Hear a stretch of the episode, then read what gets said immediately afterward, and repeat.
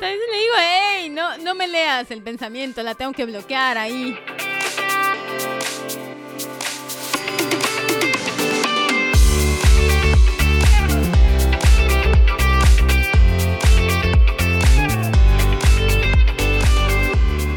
Hola, hola. Hola, bienvenidos a la Sermenta Reigual. Yo soy Ani. Yo soy Caro. Este es su podcast con sentido. Bienvenidos. Ah, bienvenidos a este, el episodio número 3. Porque tuvimos un bonus ahí que pueden escucharlo, pero realmente nos salimos del tema y todo, pero está, está muy bueno y muy interesante. Exactamente. Ese, ese episodio fue de duelo y fue con nuestra amiga Andy. Muy sanador. Así es que si pueden, escúchenlo. Pero ahora volvemos a nuestro formato habitual. Exactamente. ¿Y a ti cómo te fue, Caro? En estos días, desde que no hemos grabado y así. Pues bien, la verdad es que eh, sí he estado medio ocupada en el trabajo y como que pues queriendo adoptar eh, un, o sea, como agarrarle el hilo a mi vida, o sea, querer otra vez retomar las riendas de mi vida. Es, eso ha sido más prioridad para mí estos últimos días. Y pues como ya saben por el episodio pasado, pues aquí, aquí la llevo con la dieta. Justamente iba a preguntar cómo va, cómo va esa dieta. Pues ahí, ahí vamos, o sea, ahí vamos. O sea, la- las dietas, no, el progreso no es lineal. El progreso es, tenemos buenos días, como hoy fue muy buen día, o tenemos malos días donde terminamos comiendo un pastel de chocolate con helado, que sana el alma, pero, pero no sana la caloría. Exacto, no sanan las lonjillas. Exacto. No, pues sí es difícil, es un proceso y por eso yo soy nutrióloga y todo el mundo de repente, ay, me vas a hacer una dieta y que tú y, y la verdad es que no me gusta hacer dietas justamente por eso. No, yo no puedo seguir una dieta. Empezamos por ahí. Yo no puedo seguir una dieta, entonces ¿cómo le voy a poner una dieta a alguien? Me gusta mucho educar, me gusta mucho decirle a las personas cómo pueden prevenir enfermedades y todo, educar, que la gente entienda si tiene alguna enfermedad o algo. Ese tipo de cosas me gustan mucho, por eso trabajo en salud pública. Pero así de, a ver, vas a comer 100 gramos de espinaca con... Híjole, no, lo he O los intentado, lo he ido. Rollitos de jamón con Filadelfia. típicos de nutrióloga de México. Exacto. ¿Por qué? eh? ¿Por qué rollitos de jamón? No, pues no sé, no sé, al parecer es algo popular, es algo... Qué asco. eh, pero según yo, no con Filadelfia, ¿cómo sí, con Filadelfia? ¿en serio? ¿Sabes de dónde? Yo nunca se me había ocurrido esa combinación hasta que una chava, su nutrióloga, se le dijo y dije, ah, pues a ver. No, pues no, no. Eh, pero sí, típico, pechuga asada o queso panela asado. Ah, sí, típico. Nopal. y eh, de postre, media manzana. Ay, así. Ándale. Entonces, no, no, no. La verdad es que. eh, además, no siento que yo sea buena eh, dando dietas. Pues si yo no sigo una, pues tampoco. Entonces, eh, las he hecho y creo que en algunas ocasiones sí, sí la he hecho bien, porque pues hasta eso sí la he estudiado. Pero. Qué bueno, ¿eh? Que sí, me. no, no, no, no pasé sin ver. Sí, sí vi alrededor. Eh, pero. Pero no, no, no, es difícil. Yo entiendo, entiendo por lo que estás pasando. Sí, es que además eso de hacer dieta, pues no, ¿no? Mejor educar, porque pues uno se tiene que adaptar a las verduras que tiene aquí de temporada. Aquí no es como México, que hay de todo. Aquí sí varía mucho por temporada. Y cuando no está carísimo, carísimo. Sí, carísimo y además todo maduro, todo Ay, sí. horrible, asqueroso. Sí, no, no, no. Y, y siempre, incluso para los nutrimentos, pequeño tip, tip de nutrición. Eh, es mejor que sea local y que sea de temporada, porque va, va a tener mejor Claro. contenido. Y apoyas a la economía local también. Además, eso sí, me gusta mucho. Me gusta bastante. ¿Y a ti qué? ¿Cómo te, cómo te ha ido en, estas, en estos días? Pues bien, también yo siento que fueron días muy pesados de trabajo. En general, no sé qué, qué pasó, pero, pero fue muy, muy pesado de trabajo. Eh, pero ya por fin siento que se está regulando. Ya eh, todo va mejor, tranquilos. vamos haciendo otras cosas. Además, siento que está cambiando como hasta con el clima, ¿no sientes? Porque Sí. aquí ya, ya llegó la primavera, amigos, pero bueno, hoy hizo un frío del nabo. Nah. No tanto del nabo. Si Yo Bueno. me fui a correr y estuvo bien, ¿eh? Bueno, bueno, bueno. Pues yo tenía frijolito, pero hacía frío. Pero bueno, así es. Así es la temperatura en Nebraska. Siempre vamos a hablar de la temperatura de quién sabe cómo va a ser. Una semana está haciendo mucho calor y la otra que te pongas un saco que ya va a nevar otra vez. Eh, pero la verdad es que en general bien, siento que hasta eso sí, sí logré hacer varias cosas. Eh, estoy explorando Omaha en algunos eh, lugares. Justo con Andy, que nos acompañó en el episodio de bonus, no, eh, nos fuimos a, a museos, fuimos a pasear, a O sea, cenar. al único museo que existe sí, en Omaha. exacto. no, oye, oye, hay más, hay más, hay más. Ah, sí, creo que hay otro más. No, hasta eso sí hay bastantitos, ¿eh? O sea, bueno, bastantitos me refiero como cuatro. Exacto. ¿Cuántos hay en la Ciudad de México? ¿No es la ciudad con más museos Exacto, del mundo? es lo que te iba a decir, sí. ¿Cuántos hay? No, no sé, no me preguntes, pero es la ciudad con más museos. Eh, y ahí sí te encuentras desde el Museo del Juguete hasta el Museo. De cera, de replay. Exacto, sí.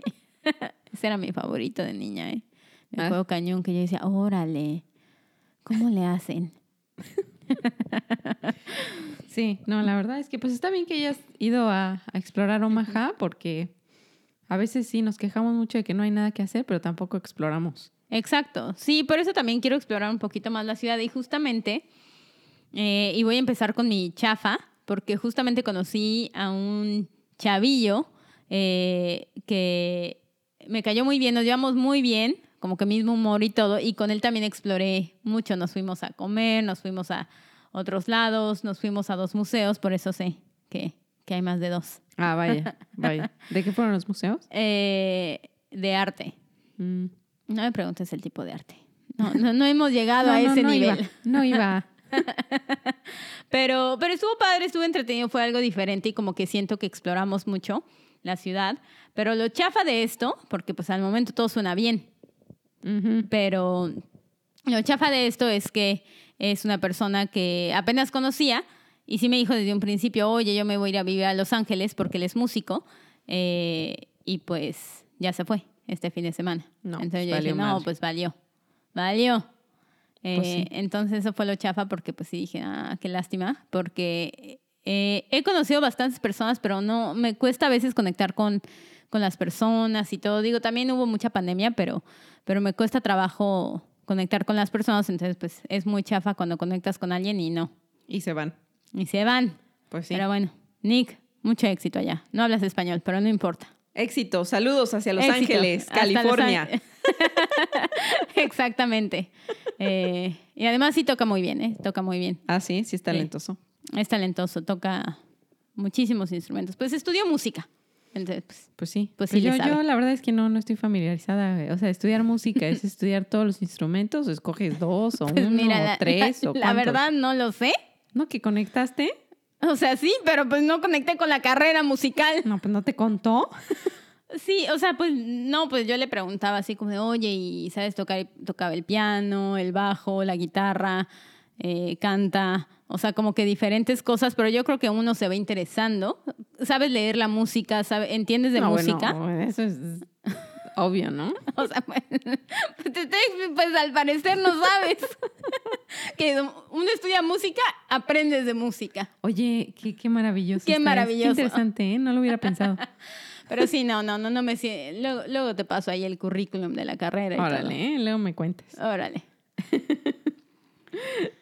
Pues sí, y bueno, sí, ya que tú empezaste con tu chafa, pues yo también voy a, voy a empezar con mi chafa. Me parece. Fíjate que me estaba acordando muchísimo de una historia que me pasó ya hace varios años. Cuando yo me iba a mudar a Estados Unidos, hicimos todo el procedimiento. De hecho, yo me mudé por una visa que se llama K o visa de fiance, de prometida. Exacto. Entonces, esa visa el- se me hace ilógico, pero así es. Solo puedo ir, puedo ir a la entrevista a Ciudad Juárez. Uy. No sé si sepan de Ciudad Juárez, pero no tiene buena fama. ¿Cómo no sé si sepan? ¿Quién crees que nos está escuchando? Pues no sé. Por eso no sé si sepan. o sea, a ver, hijos. Sí, yo creo que la mayoría de nuestra audiencia es de México, prioritariamente en La Paz. Pero, este, pues sí, Ciudad Juárez es una ciudad que tiene pues mucha fama de feminicidios y de no ser la ciudad más segura del México y pues a mí me daba mucho miedo. Y fui con mi mamá, pero ya todo bien, salimos de la entrevista, el hotel así, al cruzar la calle del consulado, todo bien, no pasó nada. A la hora de regresarnos, el aeropuerto de Ciudad Juárez es un aeropuerto muy chiquito y por angas o por mangas mi mamá estaba en otro vuelo que salía, haz de cuenta, una hora antes. Ay, no. Y mi vuelo era el último vuelo que salía, creo, del aeropuerto. Y este. Y salía después del de mi mamá. Entonces llegamos a la sala de abordar. Y creo que eran las salas de abordar, estaban muy cerca de una de otra, pues el aeropuerto es chiquito. Mi mamá se sube a su vuelo. Ya. Muy bien. Y yo nada más estaba esperando. Pero ya habíamos. No, creo que no documentamos. Pero yo ya tenía, obviamente, mi pase de abordar. Pues no puedes entrar a las salas de abordar sin pase. Entonces yo ya estaba sentada Ujú. esperando. De hecho, estaba hablando por teléfono con Dallis, de hecho. Saludos, Dallis, si nos está escuchando. Saludos. Hola, Dallis. Estábamos hablando por teléfono, ya sabes, de, de todo y nada. Ujú. Y estaban abordando y veo que van y dije, bueno, pues este, a mí no, no me urgía ab- abordar. Entonces dejé que abordaran bastantes personas y ya cuando quedaba, de cuenta, un tercio de abordar, digo a Dallis, bueno, adiós, cuelgo el teléfono y me voy a, a querer abordar ahí y me dice el chavo que estaba ahí, me dice, no, no puedes abordar. Y yo, ¿cómo que no puedo abordar? Aquí tengo mi pase de abordar. No, no, no, no, no, te estuvimos llamando y queríamos verificar unos documentos y no Mm. puedes abordar. Y dije, ¿qué documento? ¿Qué, Qué te pasa? O sea, raro. Ajá. ni al caso. Yo soy mexicana. Es un vuelo, es un nacional, vuelo nacional. No necesitan ni ¿Qué visa. documento? No, no, exacto. No necesita ni siquiera mi identificación porque pues esa te la Ya. checan en seguridad. Y si sí, pues se le enseñas. Exacto. En ese momento, o sea, ni no. al caso. Y yo ya tenía asiento obvio, ya tenía... Y yo, ¿cómo de que no? No, pues que no, y no abordas. Y yo, no manches, pero yo no sabía ni qué hacer, pero me llegó un sentimiento de... Valió madres. De eso que, de verdad, yo lo sentí que algo malo me iba a pasar. Lo sentí, pero cañón. Mm. Porque además yo sabía que era el último vuelo del aeropuerto Sí, que claro. el o sea, de aeropuerto ahí- cierra y yo estoy en Ciudad Juárez sola y ¿qué hago? Y esto me sonaba como una operación, este, pues coordinada, donde este pendejo me está viendo que estoy sola en la sala de abordar Exacto. y no entras, es el último vuelo y pues obvio tengo que salir del aeropuerto y pues ahí me agarran, ¿no? Ya sea Ujú. el taxi que está coludido. Exponerlo. No, por supuesto. O sea, bueno, esto me pasó en el 2010 u 11 Ujú. y bueno, pues yo tenía mi telefonito y obviamente pues no tenía cámara, no tenía nada. O sea, si no, me pasa esto hoy en día y pues lo primero que haces es subir a redes sociales, Sí, claro. grabarlo, oye, este güey no me está dejando entrar. O sea, exponer, ¿no? En ese momento pues yo me sentía un poco más vulnerable. Sí, claro. Y dije, no mames, y no me dejó entrar, no me dejaron. Mm. y cerró la puerta. Y dije, no mames, ¿ahora qué hago, no?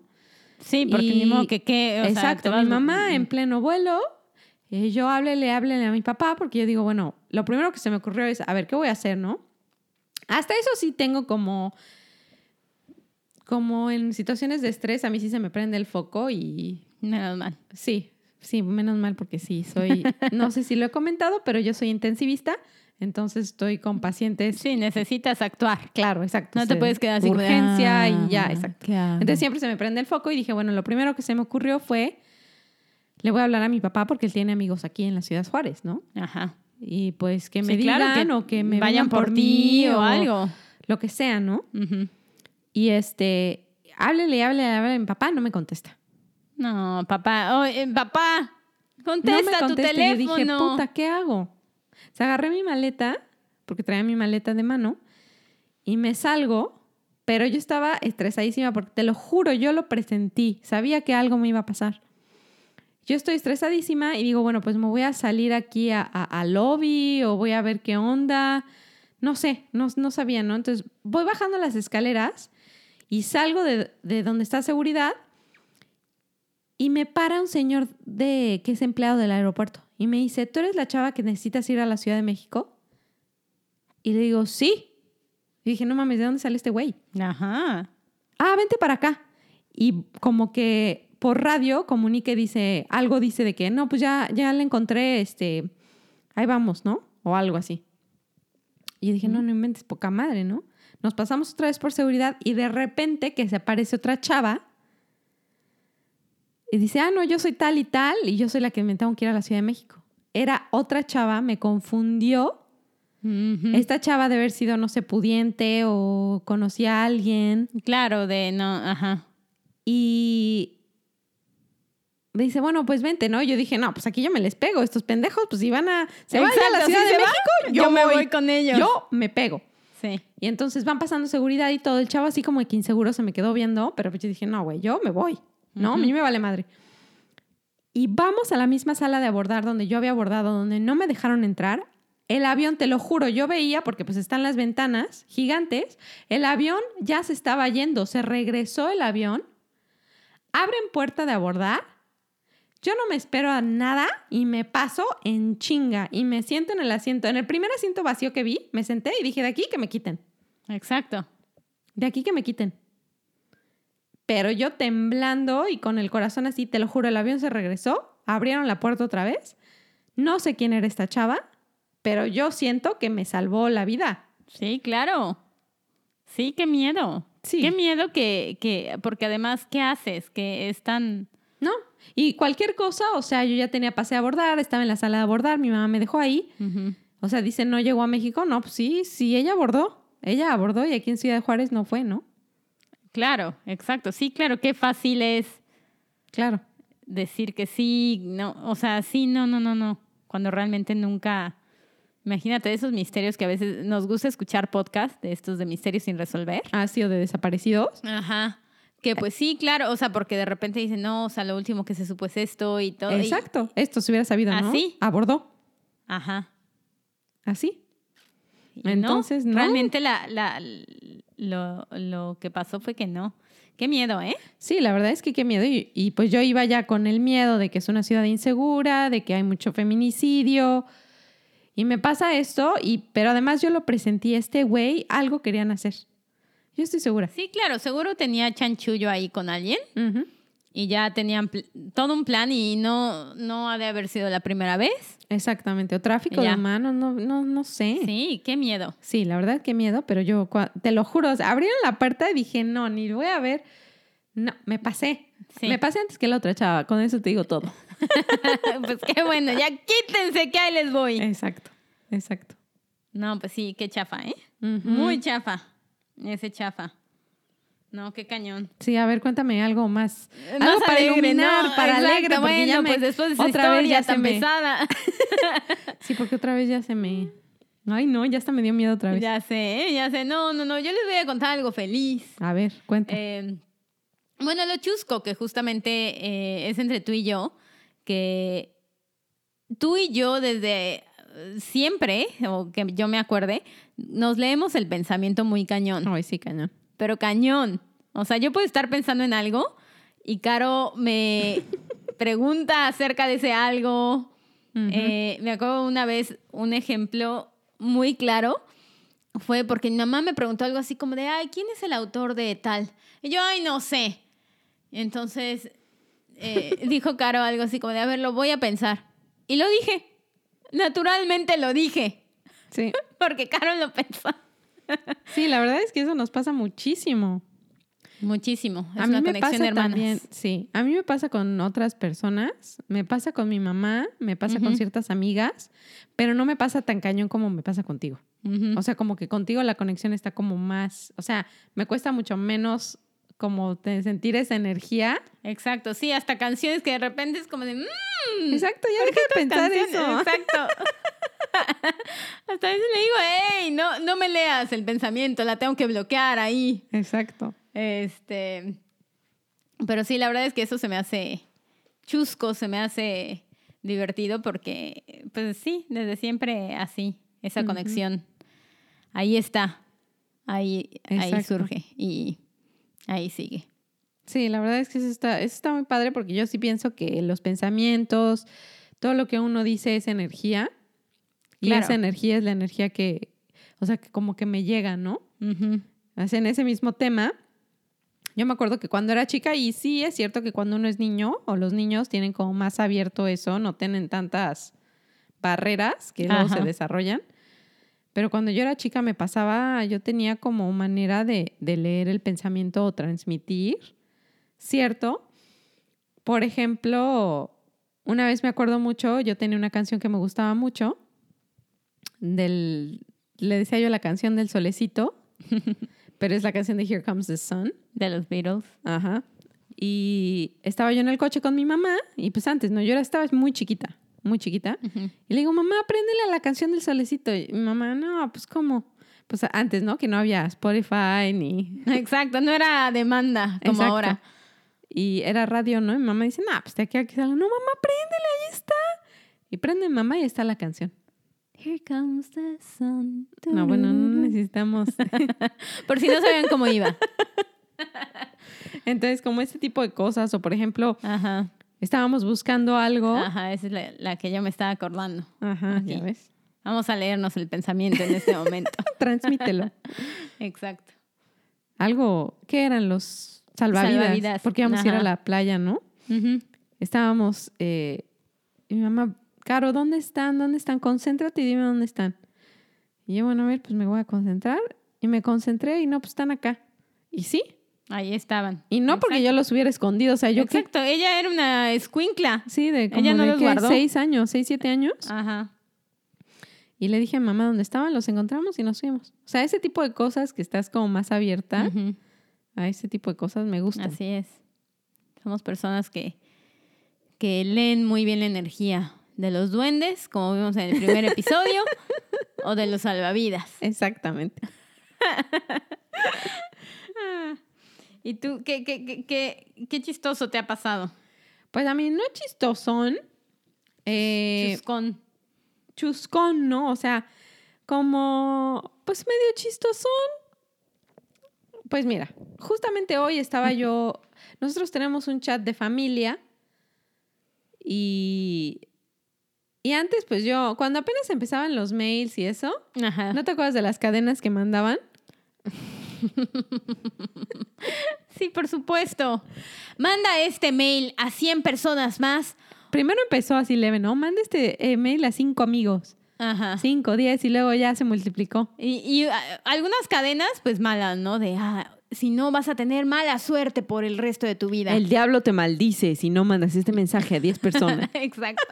Pero otras más bonitas, que es las que más mandaban las personas, así como de, ay, no, esta sí está bonita, porque manga, manda esto a cinco personas que quieras ver sonreír. Y entonces Sí. ahí te lo mandan. Exacto, pero pura pérdida del tiempo y pura estupidez. A mí nunca me gustaban esas cadenas. Y bueno, pues ahora con eh, WhatsApp y con videos y con todo se ha exacerbado cañón. Y mis padres son expertos en mandar mil videos, mil cadenas. Sí, pues luego las historias son bonitas, ¿no? Son Exacto. bonitas, pero pues yo a mí me da muchísima hueva, la neta. Lo siento, padres. Sí. O las que más me gustan son las que manda mi papá, justamente como mencionabas hace rato, ¿no? que, que eres intensivista. Eh, y pues hay muchos de estos videos de la cura es una gota de limón todas las mañanas y así. Entonces mi papá siempre lo manda para que Caro opine al respecto. Sí, entonces me tengo que chutar el pinche video de un señor diciendo el 99.9% de los videos que ha mandado mi papá son, son pendejos que no saben lo que están diciendo. Me tengo que chutar el video y luego explicarle a mi papá por qué está bien o por qué está mal. Exacto, porque algunos sí, o sea, dicen cosas como, haz ejercicio. Ah, no, sonríe. Y, ¿sabes? Sí. O sea, cosas así, pues sí, pues hazlo. No, una vez mi papá mandó uno que me dio mucha risa. Era un video creo que de cinco minutos, porque a mí no me gusta que duren, porque, o sea, la neta es que me da mucha hueva, ¿no? Pero era, eh, creo que los primeros 10, 15 segundos, el señor dice, una copa de vino eh, ¿qué más lo equivalente a ir media hora al gimnasio? Ahí le paré, le dije, papá, esto está mal, es mal, no. Entonces, luego, pues son fáciles de, de cebrar ahí, como dicen, en la Exacto, ya, primera en la pendejada, primera- valió madre. Pero bueno, papá, gracias por los mensajes. Exacto, pero no, no, no, no, no. No, creas nada, no creas nada de esas no, cadenas. No crean, y, y lo siento, no es personal, yo no puedo con las cadenas. Ah, sí. Está muy chusco, muy chusco, pero sí, y, y me identifico.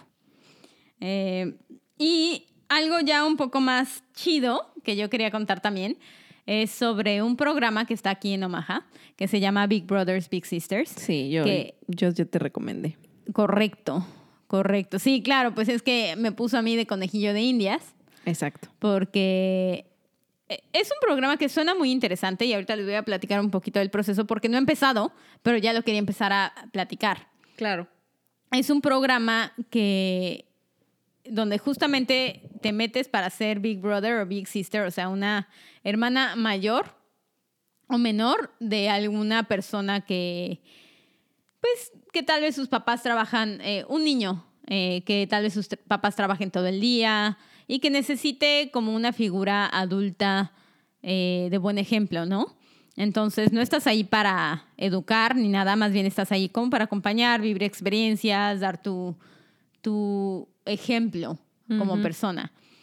Entonces yo dije, ah, mira, suena interesante y, y pueden ser niños de, desde muy chicos, eh, bueno, creo que desde los 6, 7 años más o menos, hasta ya más adolescentes como a, la- a los 16 años, creo. Ujú. Eh, entonces, está muy interesante y me metí, dije, bueno, ya voy a aplicar. Ujú. Bueno, yo les cuento que apliqué En Ah, enero, ¿no? En enero, ahora que me acuerdo. En enero, estamos Porque a uno de tus- finales de marzo. Sí, era uno de tus propósitos de año nuevo. Sí, pero ha sido un proceso largo, lo cual entiendo, porque vas a estar conviviendo con un año, eh, con un niño un año eh, Mínimo. mínimo. Te hacen comprometerte a esto justamente porque lo que quieren es una constancia en la Claro. vida de este niño. O sea, no quieren a alguien que lo ve una vez y después, ay, no, ya no me gustó, dame otro niño. Pues no, no Sí, son no, o sea. desechables, ¿no?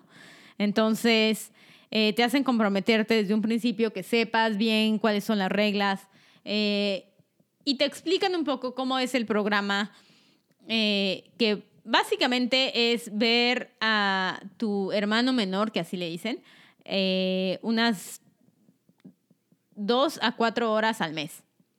O sea, en realidad no es mucho. No es mucho. Eh, claro que tú obviamente eres el adulto, tú planeas las actividades y todo. No estás obligado a pagarle. Eh, al contrario, te... Ay, te- pues sí, pero ¿quién le va a decir al niño? Oye, a ver, niño, vamos al cine, pero tú paga, ¿eh?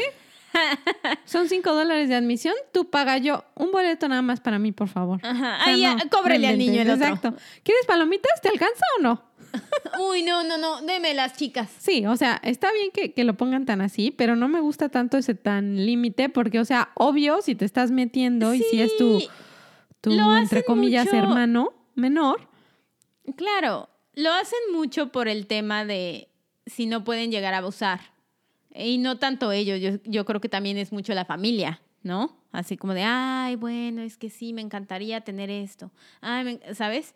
Entonces, eh, justamente por eso lo hacen, lo cual creo que está bien y creo que es un programa que me va a ayudar a poner límites, porque pues sí va a ser difícil decirle al niño, no, no, niño. no, pues igual el no. niño respeta los límites y no vas Claro. a tener que decirle. Espero, espero bastante. No creo, Pero- la gente no está así. Pero si te ven insegura claro. en tus límites, sí los van a pasar. O sea, por eso. Pero es que si tú llegas y le invitas todos los días a comer, siempre va a decir así como, ah, no, no he comido.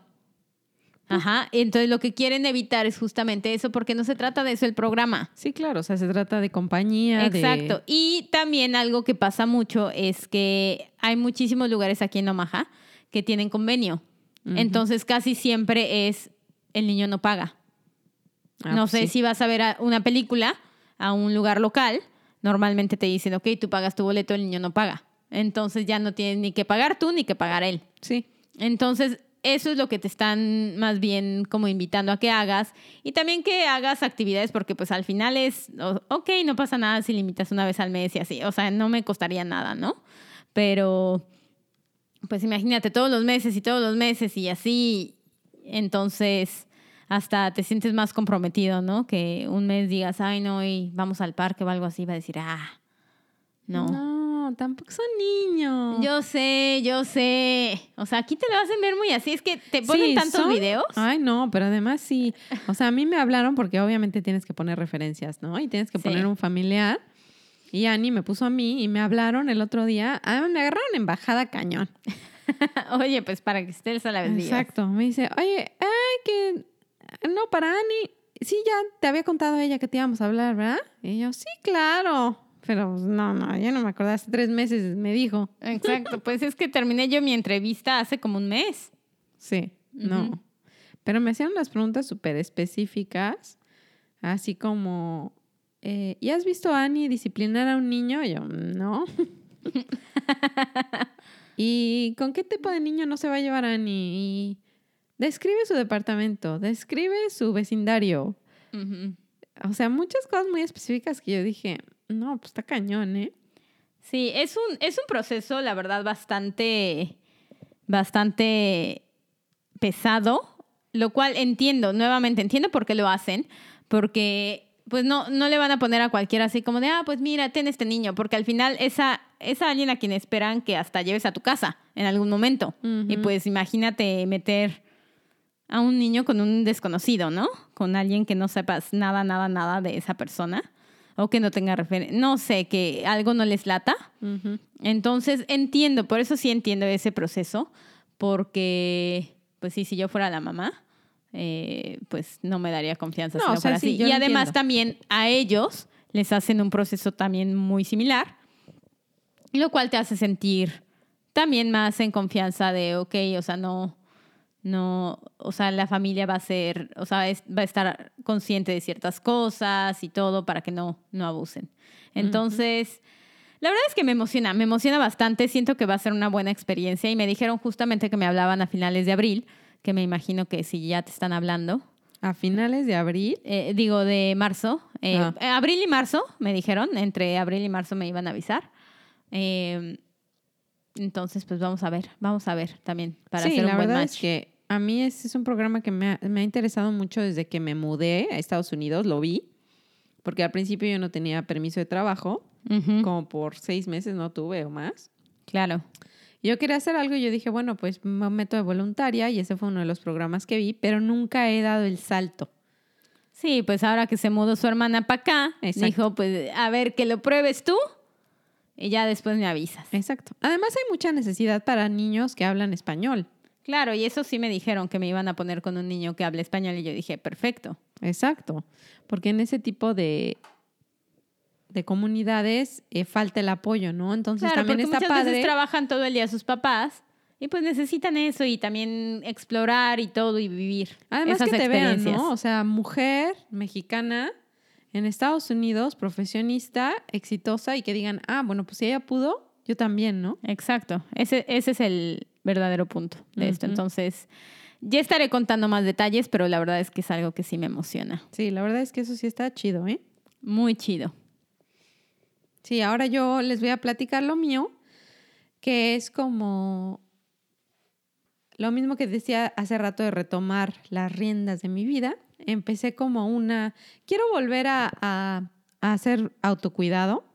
Ajá. Siento que desde la pandemia, desde lo de Koshka, que mi gatita que murió, como que he dejado de lado muchas cosas o muchos rituales pequeños que tenía como para cuidarme. Ajá. Por ejemplo, rituales de la piel o de, o sea, algo tan estúpido como lavarme la cara religiosamente dos veces al día y Uy, no sí dormirme.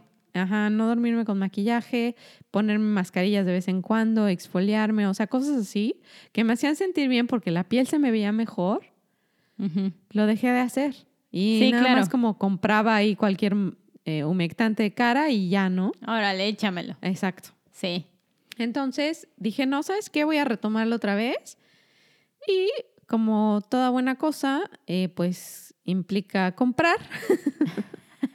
Por supuesto. compré bastantes mascarillas y sueros de una tienda eh, que me encantó porque eran como nada de químicos en sus productos, eh, cruelty free, muy naturales y dije, no, pues la voy a comprar. De ¿no? ahí Entonces, soy. Entonces compré y, y a ver qué tal, ¿no? ¿Qué Pero marca ya- es para ver si nos patrocina? Sí, la marca, a ver, queridos amigos, es, se llama Osea, como Osea, pero todo junto. y es una marca de California, pero Ajá. ya he comprado cosas, de hecho tengo una crema de ojos de ellos y una mascarilla que de hecho me puse ayer como iniciando mi, Muy bien, mi vamos ritual, exacto. bien. Ujú. Y tienen muy buenos productos, me gustan bastante. Y me gusta también la filosofía de que sean naturales, cruelty free, sin productos animal. Y, y me gusta, ¿no? Entonces, algo, otra cosa que dije, bueno, hay varias, hay muchas cosas que, puede, que puedo hacer para cuidarme a mí misma. Pero voy a empezar por dos. Una es la de la piel y cuidarme la piel y el cuerpo, ¿no? O sea, entre todo eso también va piel, la piel de la cara porque era como muy notorio, pero en eso va el cuerpo exfoliar, etcétera. Ajá. Pero hacer ejercicio. Entonces, Uy, sí. Yo a- antes, desde que empecé medicina, religiosamente hacía ejercicio y me sentía yo súper bien. Claro. Siempre he hecho ejercicio, pero eso lo perdí en la pandemia. Me sentí como muy ahogada y de hecho antes de que Sí. llegáramos a pandemia yo estaba entrenando para hacer un medio Ironman Ujú. y más o menos le seguí por tantito, pero después como que me ahogué en el estrés, los pacientes, estuvo pesado Sí. y lo dejé. Sí, muy, muy fácil dejarlo y crear el nuevo hábito de no hacer ejercicio y todo, ¿no? Sí. Sí. Sí, pero además, o sea, fue, yo llevaba años, o sea, por lo menos llevaba 10, 11, 12 años haciendo ejercicio constantemente Sí, claro. y lo dejé por completo como por un año. Entonces, no, pues sí, para empezar, sí, le gané peso, como ya, ya vieron en su, en nuestro previo episodio, pero también es sentirse... Sentirse bien, hacer e- o Exacto. sea, ejercicio no nada más por bajar de peso, sino por todos los demás beneficios por la que trae. salud, exacto, por cuidar tu cuerpo, por estar bien. Claro. Entonces, sí se siente. exacto, ya empecé otra vez y me inscribí a un medio maratón en octubre. Para empezar, vamos bien. Tengo bastantes meses para entrenar bien a como estaba, porque me deprime cañón que yo antes, de hecho, una de las cosas que hice con una de mis mejores amigas fue entrenar para un maratón juntas. Ajá. Y me acuerdo que, ay, no, pues ahora nos toca correr medio maratón, que son 21 kilómetros. Ah, nada más medio maratón, perfecto, perfecto. Entonces eso a nosotras se nos hacía como, ay, X. Fácil. Exacto. Ajá. Y ese año corrí 15 medios maratones. Órale. Sí. Y este, y ahora, oye, no poder correr ni 10 Ni- kilómetros. Exacto. No. Iba a decir cinco, ¿verdad? Pero. Bueno, 5 sí corro, no inventes, pero. bueno, yo lo más que he corrido son como siete kilómetros. En la carrera del Yeti que se pone aquí en Omaha, que está muy entretenida. Sí, es una carrera en un bosquecín.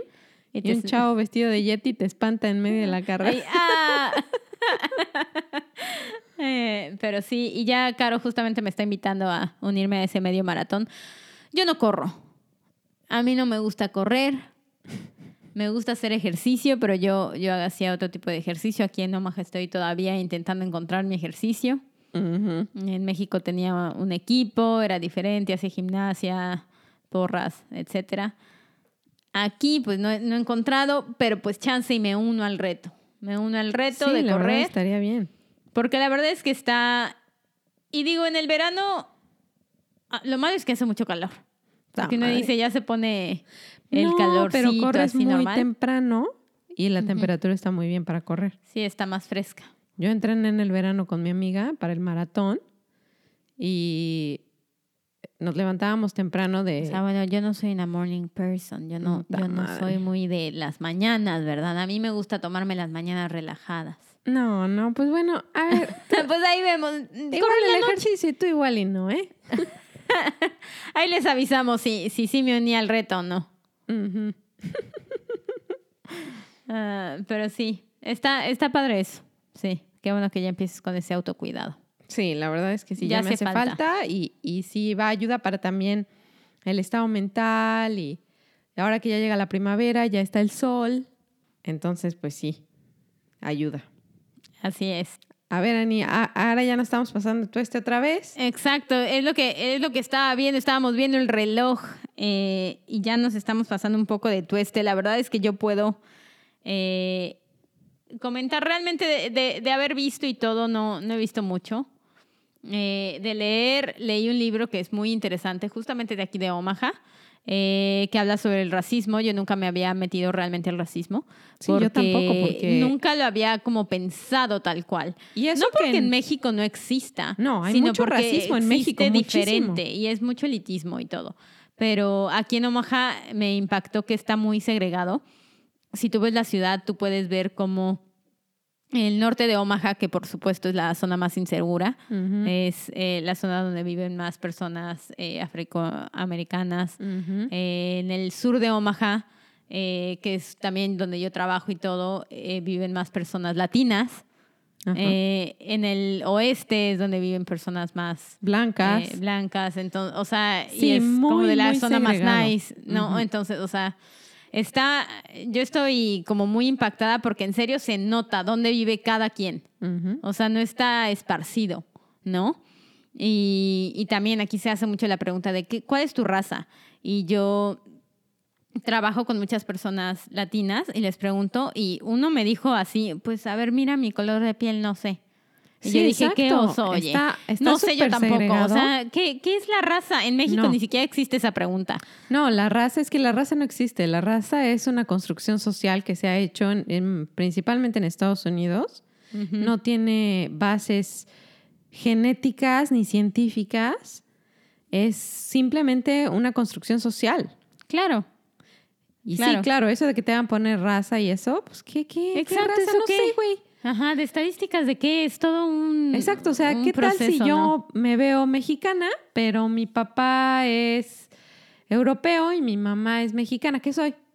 Ajá, no, la verdad es que no, no, no me no, gusta. no, está, está muy mal y me choca eso porque sí, sí existe mucho racismo y ese libro del que tú comentas, no sé si ya comentaste el título. No, no he comentado ni el título ni el autor, pero, pero espero que ya se hayan picado con el título del libro. Es eh, You'll Never Believe What Happened to Lacey, de Amber Ruffin. Eh, es Nunca vas a creer lo que le pasó a Lacey, que es una persona justamente eh, de tez negra y habla de cosas, o sea, desde lo más tonto, de cómo, por ejemplo, una de las historias que cuenta es eh, que dijo, ay, se le olvidó a mi esposo, ella estaba casada con un blanco. Entonces, ay, se le olvidó a mi esposo su identificación fue, regresó a una tienda y tenían varias identificaciones y entonces les empezó, no, no está. Y dijo, no, a ver, sí, ¿cómo? Aquí estaba la identificación. Volvió a pasar la señorita y no. Y le dijo, es que lo estoy viendo, pero no se está dando cuenta. Porque lo único que estaba buscando e, era a otra persona, negra. Sí. No, eh, no, no estaba buscando por el nombre que le estaba diciendo, sino buscando a otra persona negra, porque es negra, entonces tiene que casarse, ¿no? Entonces, eh, desde ese tipo de cosas que son pequeñeces hasta cosas pues muchísimo más fuertes, ¿no? Sí, a mí ese libro me gustó mucho. Amber Ruffin es cómica y ella cuenta historias de Lacey, que es, no me acuerdo si es su prima o su hermana, pero Lacey, ella vive en Omaha, ¿no? Ella vive en Omaha y ella como le cuenta, ¿no? Lo que le ha pasado a ella. Y una de las historias que a mí me impactó más fue que dice que Lacey estaba en una reunión de trabajo, todo el mundo llevó un platillo y todo el mundo estaba comiendo. Y Lacey se estaba sirviendo ensalada. Y uno de los empleados le, dice a otro, ah, ¿ya ves? Sí comen ensalada. Te dije. Y le dice así como que, ¿qué? Sí, es que ella dice que los negros no comen ensalada. O sea, ¿eso qué tiene que ver? O sea, exacto. O sea, ¿qué tiene que ver tu color de piel con lo que comes? Claro. O cómo los, los eh, ella cuando era chiquita, no chiquita, no, adolescente, iban a JCPenney's, al mall, y los policías de JCPenney sí, siguiéndola, porque a huevo, porque es de tez negra o es afroamericana, se tenía que robar algo, ¿no? Exacto, no, la verdad es que muy bueno si pueden lean el libro y, te abre la mente de forma muy cómica, la verdad es que está muy fácil y muy sencillo de leer, pero, pero sí te impacta. Sí, no, claro que sí, la verdad es que sí. Y bueno, yo nada más eh, quisiera también comentarles un libro muy interesante que leí, que se llama A River in Darkness. Y este libro, de hecho, lo encontré porque estaba en, los, en las ofertas de Kindle, que me costó creo 1.99. Muy buena oferta, muy buena sí. oferta. Y dije, bueno, pues lo voy a leer porque es de un autor que se llama Masaji Ishikawa. Perdón si lo estoy eh, diciendo mal. Exacto. Pero es un señor que cuenta su historia de su vida y su escape de Corea del Norte. Entonces yo lo agarré un día porque dije, bueno, mm, era sábado, dije, bueno, pues lo voy a empezar a leer y lo acabé ese mismo día. Está, el libro está muy bueno, muy interesante porque cuenta, él es mm, japonés, mitad japonés y mitad coreano porque su mamá era japonesa y su papá era coreano. Y dice que en Japón, primero vivían en Japón, pero eh, a su papá lo discriminaban mucho. Entonces hubo una campaña por parte de Corea del Norte para llevar gente a su país, como no tenían gente. Y esa campaña, creo que fue a mitad de los ochentas, mucha gente fue engañada para que fueran a Corea del Norte y una vez estando ahí, estaban atrapados. Oye, qué mala onda. Claro. Qué horror. Y, y las condiciones de vida pésimas. Ellos no eran, eran pobres en Japón y dice que jamás alcanzaron un nivel tan bajo como en Corea del Norte, ¿no? Y que donde les prometían educación Claro. para sus hijos, les prometían eh, trabajo, comida y no, no. Entonces, muchas cosas muy deprimentes, Sí, claro. pero algo muy interesante porque yo no sabía mucho de Corea del Norte y te abre los ojos a, a otros tipos de vida, a otras personas en otros países. Y la verdad es que léanlo, está muy, muy bueno. La verdad es que está un poco deprimente ver ese tipo de condiciones porque pues seguramente siguen, siguen y la historia de este señor es muy, muy, muy interesante. Se los recomiendo ampliamente. Muy bien. Lo leeremos. Pues muy bien amigos, pues creo que ahora los dejamos con estes- estas recomendaciones nada más porque el tiempo se nos corre, ahora nos picamos platicando. Exacto, ahora sí se nos fue. Se Nos nos, fue el fue, el tiempo. Y pues no se, nos no se les olvide seguirnos en nuestras redes sociales como Instagram, las herramientas igual ya me voy a poner las pilas. Ahorita vamos, vamos Eso dijiste la vez pasada. arrancando, ya sé, pero pues ahora sí. La tercera es la vencida, el tercer episodio es la vencida. Órale. Y también en Twitter, en nuestro handle es hermanitaspod. P-O-D. Exacto. Todo junto. Como siempre, vamos a tener todos estos libros y todo lo que estuvimos hablando en las notas del episodio. Por favor, denos un re- review si pueden y síganos, suscríbanse en todas las plataformas donde escuchen podcasts. Así es. Ahora sí, nos vemos la próxima semana con un nuevo epi- episodio de las hermanitas Reigual. El que nace pata mal. Del cielo le caen las hojas. Bye. Adiós amigos.